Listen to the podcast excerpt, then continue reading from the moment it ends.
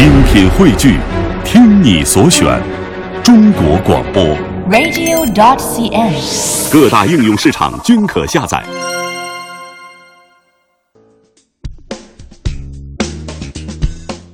好的，魅力中国下半时段，首先来到我们今天的魅力小城。那继续跟随记者带您去下江南，到这有着浓郁文化氛围和现代化气息的小城南浔，感受这座小镇的独特魅力。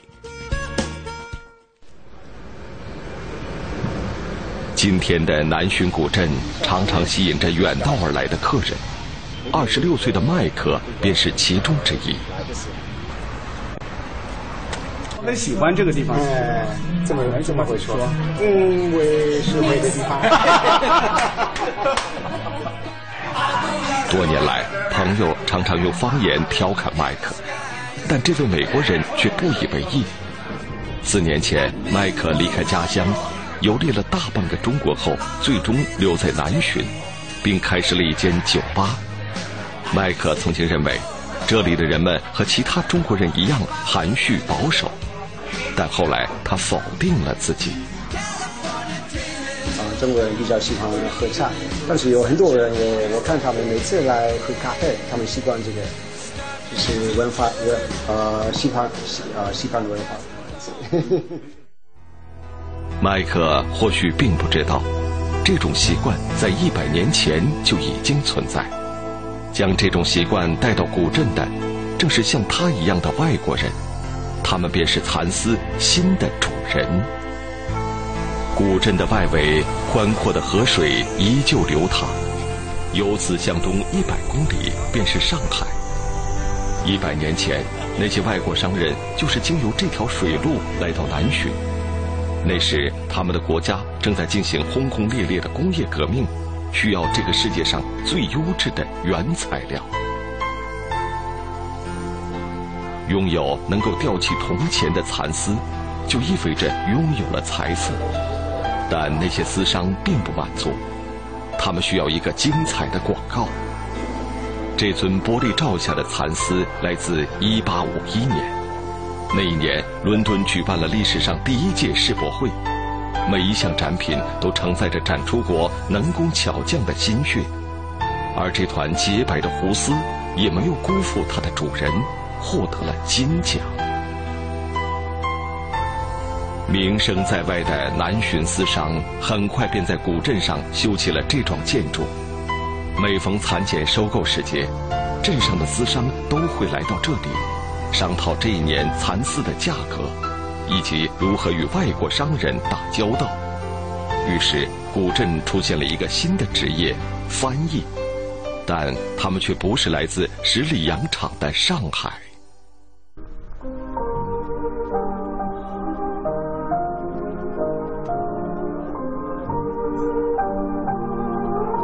八十七岁的张运钊，至今仍会被儿时的电影所感动。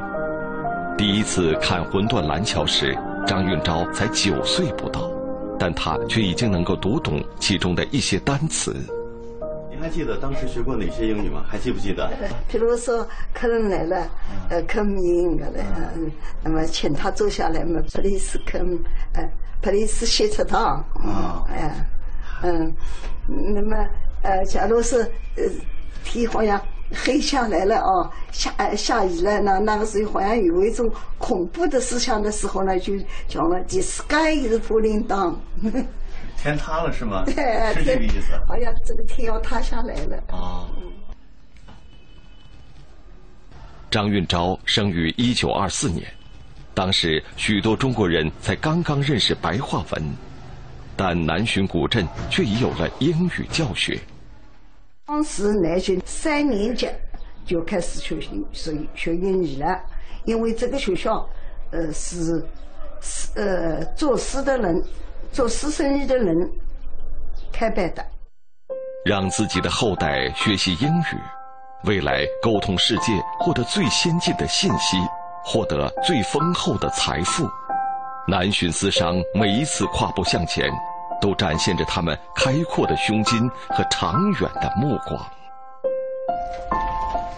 如此细致入微，前来经商的外国人在古镇上便多了起来。虽然今天早已物是人非，但当年外国商人留下的印记却依稀可辨。每天早晨，刘荫路客栈主人李绿化都会为年轻的驴友展示老宅中的藏品。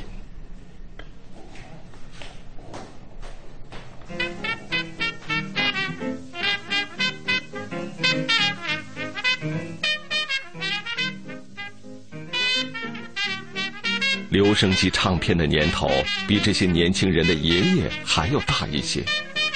一九二八年，美国爵士乐大师路易斯·阿姆斯特朗将爵士乐上升为一门独立的艺术。这首《Weather Bird》便是当年的得意之作。几年后，这首音乐随着留声机一同来到南浔，飘荡在这间中式宅院的上空。在这座普通的宅院。阿姆斯特朗并不是唯一的西洋元素，因为呢，以前呢就是做生意嘛，就是他跟西方做生意，所以把西方好的东西都引进过来。那么像这个，像我们这里呢，你看，它这里到处都有西方的东西。你看这这个窗户，包括这个木头也是美国的洋松，这个窗这个插销是英国的。哦，这是一个插销。你看，它它它它一百来年来，你看还这么这么活络，你看。这个东西，啊，是吧？这是一百多年前一百一百多年进口的都是英国进口的嘛？这个，哎，你看，人家的东西，你看到现在还能用，所以呢，这个是相当不错。但是当时这个东西就是价格很贵，哎，这个引进的这个。当时这家宅子的主人算是一个大户还是是一个小户？刘荫路一带被称作百间楼，这里曾经是南浔百姓聚居的区域。一百年前，南浔的大户分为四象八牛七十二金狗，财产达百万以上被称之为象，又按五十万划分出牛和狗两个富商群体。张家主人便是四象之一，刘荫庐主人却连二十万资产都不到，但每日与洋人讨价还价，骨子里也悄然融进了许多西方人的生活理念。在法国，嗯，看可以吧？他们喜欢能能不能接受这个像这种花？我我想说一下，这个可以的，这个地方比较好看啊。也许这个嗯也许改一下。嗯，就是这个这这这个是比较喜欢的。嗯，是的。嗯，这个地方。嗯，这个地方比较喜欢。嗯，是是不是？是的，是的。OK。梦想的实现极为漫长。对于蚕丝，西方人在丝绸之路开通之时便已了解。尽管彩色蚕丝还未试验成功，朱永兴还是请来朋友讨论欧洲人的喜好。他希望纯天然的彩色蚕丝能够再次打动世界。如果我们 pour la première première question, de plus en plus d'Européens aiment la soie chinoise, la soie asiatique et principalement la soie chinoise. Donc c'est vrai que c'est un marché potentiel pour pouvoir exporter en Europe. La deuxième question, mes collègues et euh, mes, ma famille en Europe, surtout en France, apprécient énormément la soie de Nanshin.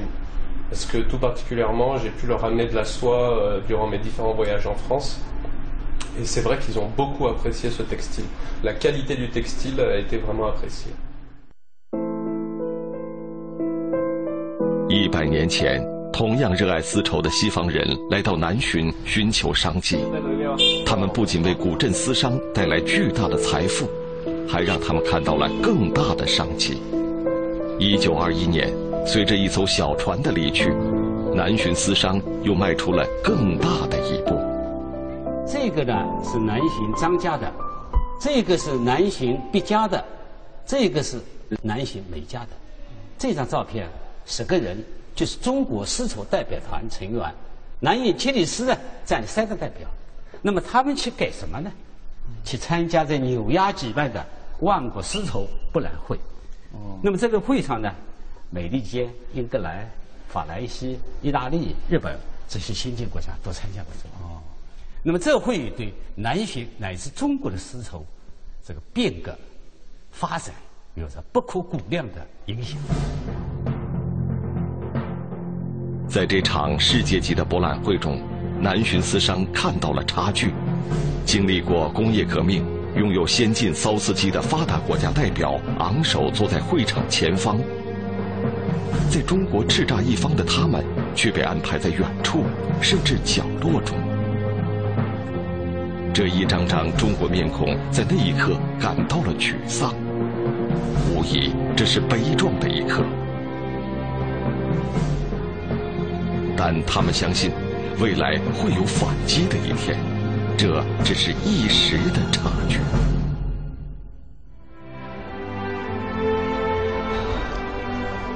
这里是一百年前南巡丝商梅家的祖屋。当年参加丝绸博览会的十人中国代表团，有一人便来自梅家。从纽约归来五年后，一批来自日本的骚丝机运往古镇。这是南巡近代史上第一批进口的西方骚丝机，这是梅家新的资产。所有人都看到梅家主人向外眺望时的自信。这个家族在不久之后会从八牛中脱颖而出，成为新的四象之一。然而，事实却大相径庭。五年后，梅家破产。原因在于与对手之间的差距太大。